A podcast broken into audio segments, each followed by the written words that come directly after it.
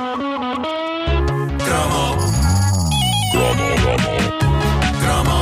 que está a ouvir é uma repetição. É uma repetição. Se houver referência a coisas que já aconteceram, não é estupidez. É uma repetição. É porque se trata de uma repetição. É uma repetição.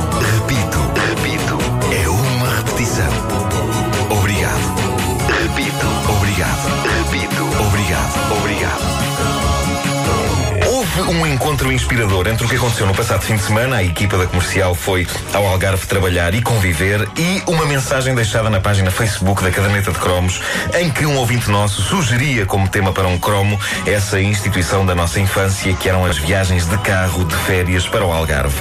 Isto é provavelmente uma memória muito das pessoas de Lisboa, se bem que eu acho que há rituais de férias que se repetiam em veraneantes do país inteiro, independentemente do seu destino. Mas havia de facto uma mística especial no conceito ir de férias para o Algarve. Sobretudo no caso do Vasco, que era como ir ao espaço. Pá, eu, eu não tenho carro, não tenho carta. Os meus pais também nunca tiveram nem carro nem carta. É de família. É de família.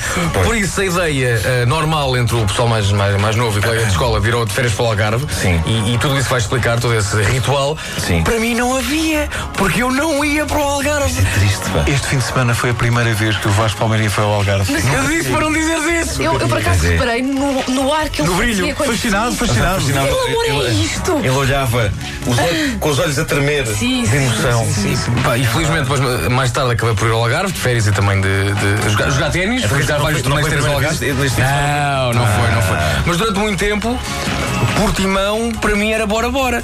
Incrível. pá. Incrível. Mas havia as caminhonetas da Avic. Havia, claro. Bom, se ah, apanhava no campo das cebolas. Claro. Resende. É verdade. Uh, eu, eu, lamento não ter aqui o nome do ouvinte que lançou este tema na página oficial da Caderneta de Cromos no Facebook, mas como vocês sabem, aquilo é uma enchente constante de mensagens e de contribuições dos nossos ouvintes e eu perdi essa mensagem no meio dessa avalanche. Seja como for, se ele estiver a ouvir isto, que se acuse. Este nosso ouvinte referia algumas partes do ritual da ida de férias para o Algarve que eram de facto comuns a toda a gente. A coisa começava logo na ideia peregrina de partir ainda o sol não tinha nascido. Sim, uh, sim. Porquê é que partimos tão cedo? A ideia... Para, que... para evitar as bichas? Sem 5 para 6 da manhã, 5 para 6 da manhã não se apanhava tanto trânsito, só que toda a gente tinha essa ideia. Ah, pois. As estradas já estavam cheias. Havia pessoas que. Eh, não, havia aqueles malucos que iam às 5 da manhã, tudo, levantado da cama às 5, uh, eh, às 4, 4 e meia. Uh, mas isto uh, é, é, evidente que havia um movimento tremendo, dado que toda a gente tinha rigorosamente a mesma ideia. E toda a gente tinha também a mesma ideia naquela altura de que para uma viagem de férias, mesmo que fosse só de uma semana, caramba, mesmo que fosse só de um fim de semana, era preciso levar tudo. basicamente tudo. Tudo. Nos anos 80, nas férias, e garanto-vos que refleti sobre isto e não encontro explicação para tal, os carros iam cheios até acima. Havia membros da família que tinham de fazer a viagem em posições absolutamente estranhas ao pé de montanhas de tralhas acumuladas na parte de trás do carro, que obviamente ia com os bancos eh, reclinados, não é? Porquê é que se levava tanta tralha? não sei. Sei As, as que. meias levavam tudo, varinha mágica, batedeira elétrica. Mas elas faziam Era, bolos era. nas férias. Como é que é possível? Mas deixa-me só perguntar, eh, tendo em conta que eu não ia para o Algarve, eu, nunca fui. Ah, mas as pessoas que iam para o Algarve tinham lá casa, alugavam casa, apartamentos. Eu, Dependia, mais tarde aluguei dependia. apartamentos com Pedia amigos meus. muito, pedia muito. Havia muito, muita casa alugada. Agora, uma coisa é certa, não havia autoestrada. Pois não. Portanto, Era pois o não. ritual Canal Caveira, de Canal Caveira, Mimosa, aquele todo. Um lugar, um lugar de lendas que era Canal Caveira. Bom, eh, mas era um espetáculo bonito olhar para os carros na estrada e vê-los com montanhas de coisas de que aparentemente toda a gente achava que ia mesmo precisar. De aqui. pressão. Opa, está aqui. Foi um fenómeno que esmoreceu. Eu não sei em que altura dos últimos 30 anos é que as pessoas, de um modo geral, pensaram em coro. Se calhar não precisamos de tanta coisa. E começaram a ir de férias com eh, significativamente menos eh, coisas. Ritual incontornável, lá está, a lendária paragem em Canal Caveira. Eu devo dizer-vos que Canal Caveira sempre me fascinou, não só pelo nome daquele sítio. Parece um canal Mas- TV pirata, Uma TV é? pirata de filmes de terror. Canal Caveira, 24 horas. 24 horas de terror. Mas durante algum tempo eu olhei para Canal Caveira como uma zona do mapa de Portugal cuja única função era tristemente a de receber o conteúdo das bexigas cheias dos, dos viajantes.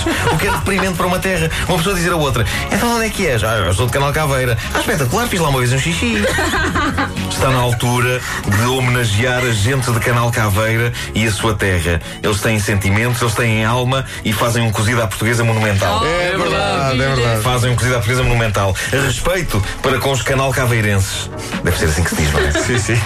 Se alguns a ouvir nos digam coisas mostram que estão aí e que são grandes. Outro fenómeno clássico das férias de carro, eh, e muitas vezes um fenómeno clássico de Canal Caveira, era o momento em que encontrávamos colegas de escola com as respectivas famílias. E isto era fascinante porque, mesmo que fossem colegas daqueles que nem a gente os gramava, nem eles nos gramavam a nós, quando os encontrávamos naquele contexto, fora da escola, de férias, cada um com a sua família, nós dávamos bem com eles e eles connosco. É, pá, estás aqui. Prova como as guerrinhas, as guerrinhas da escola eram um misto entre estupidez e emprego.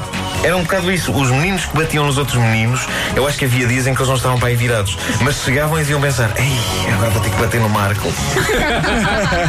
Iam brincar com ele com os carrinhos, pá, mas pá, pá, Vai tratar de ser. Vou ter-lhe chamar nomes, pá, que seca, pá, malandra que ser, é o que eu sou, é o meu emprego.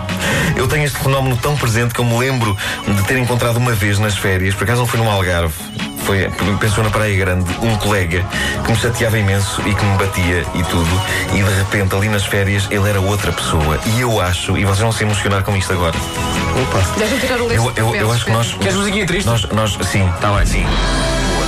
Eh, nós, nós fizemos juntos um castelo na areia e tudo. E, pá, e fazer um castelo na areia com alguém, bom, eu acho que isso tem significado. Eu acho que isso tem valor ou não tem. Em outubro voltámos às aulas, eu corri para ele, meu novo amigo, levei logo um penso que até levantou depois do chão.